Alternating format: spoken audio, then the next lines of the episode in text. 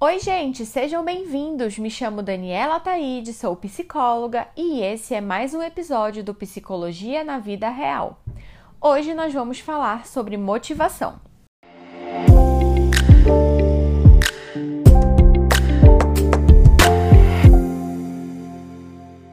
Eu acredito que todo mundo aqui já ouviu falar de motivação, mas você já parou para pensar o que essa palavra significa em sua essência? Porque eu vejo muitas pessoas que acreditam que a motivação é algo que surge do nada e que vai dar uma disposição para exercer uma determinada atividade. E às vezes até justificam que deixaram de exercer uma determinada tarefa porque naquele momento elas não estavam se sentindo motivadas. Mas você já parou para pensar que esse sentimento não é algo que surge do nada, mas que ele pode ser gerado?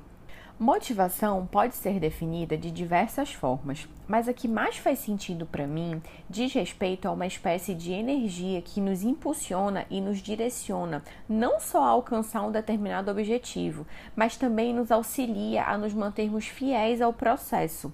Como, por exemplo, é muito comum ver pessoas que querem emagrecer, mas que não conseguem se sentir motivadas a praticar exercícios físicos, a se alimentar melhor, ter um sono de qualidade, enfim, elas não se sentem motivadas a ter uma vida mais saudável. A falta de motivação pode estar relacionada a diversos fatores, como insatisfações, problemas pessoais, familiares, cansaços. Mas aí você deve estar se perguntando: existe algum segredo para se manter motivada?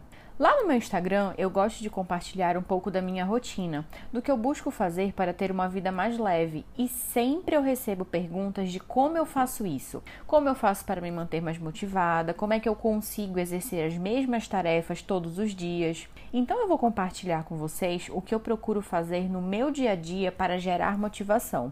Mas primeiro eu gostaria de deixar claro que às vezes não importa o que você faça, você não vai se sentir motivada.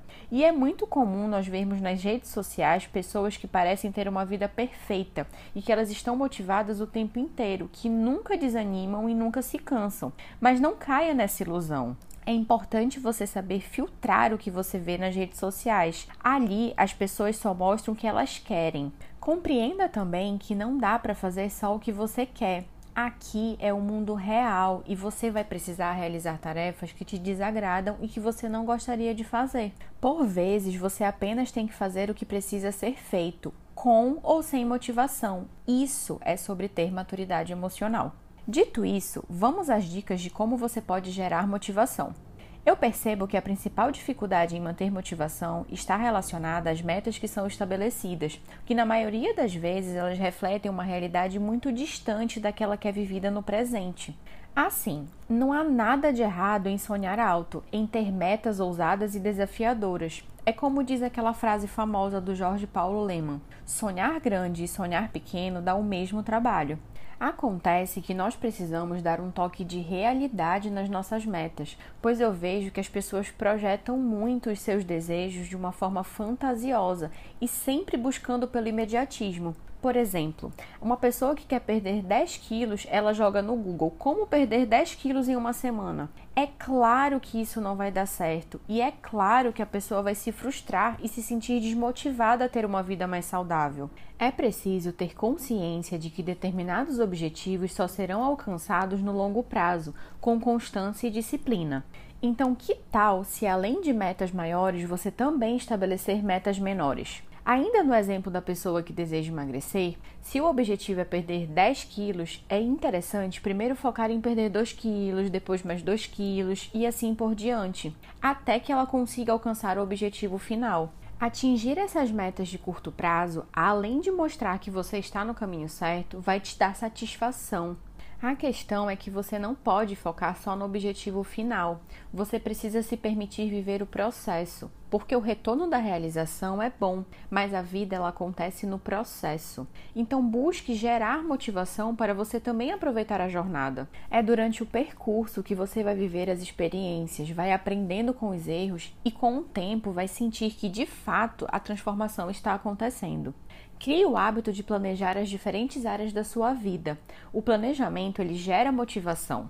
Ao planejar os seus objetivos, busque defini-los a curto, a médio e a longo prazo. Mas lembre-se, Isso só vai funcionar se você tiver organização. Muitas pessoas não se sentem motivadas a buscar um determinado objetivo porque se sentem perdidas e não sabem nem por onde começar. Por isso, é muito importante que você estabeleça etapas e prazos a serem cumpridos e que a prioridade sempre vai ser você. Criar uma rotina funcional que faça sentido para você é essencial para cumprir o planejamento. Atualmente existem diversas ferramentas que te ajudam a organizar a rotina, como aplicativos de celular, despertador, blocos de nota e a tradicional agenda. Mas independente do método que você utilize, o mais importante é que você consiga se organizar, organizar os afazeres do seu dia a dia, para que assim você não se sinta perdida e que cada tarefa realizada sirva como um gerador motivacional. Pratique o autoconhecimento. É muito comum se sentir desmotivada sem uma causa aparente, mas que tal se você se questionar de onde vem esse sentimento? A falta de motivação pode ser um sinal de que alguma área da sua vida não está indo bem. Então, encare isso como uma oportunidade de dar mais atenção para si. Por exemplo, sempre que eu me sinto assim, eu me questiono: será que o que eu estou fazendo hoje está alinhado com o futuro que eu planejei? Eu estou vivendo uma vida de acordo com os valores que eu acredito?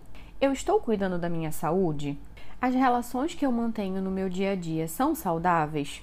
Esses são alguns exemplos de perguntas que você pode fazer para compreender o que te leva a ficar desmotivada, e respondê-las podem te auxiliar a fazer pequenos ajustes e voltar a ter motivação. É importante ter consciência de que as coisas nem sempre vão sair conforme o planejado. Lembra do que conversamos no nosso primeiro episódio? A vida não é uma linha reta, então tudo bem reorganizar as rotas no meio do caminho para chegar no seu objetivo. Outra dica importante é tenha momentos de relaxamento. A falta de motivação pode estar relacionada ao sentimento de sobrecarga com a quantidade de compromissos e obrigações. Lembra que ainda há pouco falamos sobre reorganizar a rotina? Então, é importante que você tenha momentos livres ao longo da sua semana para curtir a família, para curtir o seu parceiro ou a sua parceira, os amigos, ou até mesmo para curtir a sua própria companhia. É o que eu costumo chamar de pequena pausa. Ninguém consegue se manter produtivo o tempo todo, então reserve algum tempo para cuidar do seu bem-estar, para praticar o autocuidado e para passar um tempo de qualidade com aqueles que você ama. Por último, busque se inspirar em outras pessoas. O exemplo transforma. Procure estudar a história de vida de pessoas bem-sucedidas, leia biografias ou até mesmo busque essa inspiração no seu dia a dia. Já ouviu falar aquela frase: você é a média das pessoas com quem anda? Então, apesar de soar como aquelas frases clichês, a real é que ela faz todo sentido. Às vezes você pode se sentir desestimulada a desempenhar determinada atividade porque as pessoas próximas a você não lhe apoiam, não te incentivam e não entendem a sua motivação. Por isso, tente se aproximar de pessoas que buscam os mesmos objetivos que você e que tenham essa mentalidade de superação. Dessa forma, você pode analisar a postura que elas adotam para encarar a vida e atingir os seus objetivos. Bom, eu espero que as dicas de hoje te ajudem a se manter motivada, ou então que te ajudem a buscar meios para gerar motivação sempre que sentir necessidade. Lembre-se, de vez em quando é normal se sentir desanimada e sem vontade de realizar as tarefas do seu cotidiano, porque ninguém é de ferro. Se você perceber que esse sentimento está se prolongando por longos períodos e que está afetando a sua vida profissional e pessoal, é interessante buscar a ajuda de um profissional da psicologia para para avaliar se o que você está sentindo está dentro da normalidade ou se pode estar relacionado a algum transtorno psicológico. Se você ficou até aqui, me manda um direct lá no Instagram, psi.danielataide, e me fala o que você achou do episódio. Eu vou ficar muito feliz em receber o seu feedback. Muito obrigada por ter ficado até o final e até a próxima!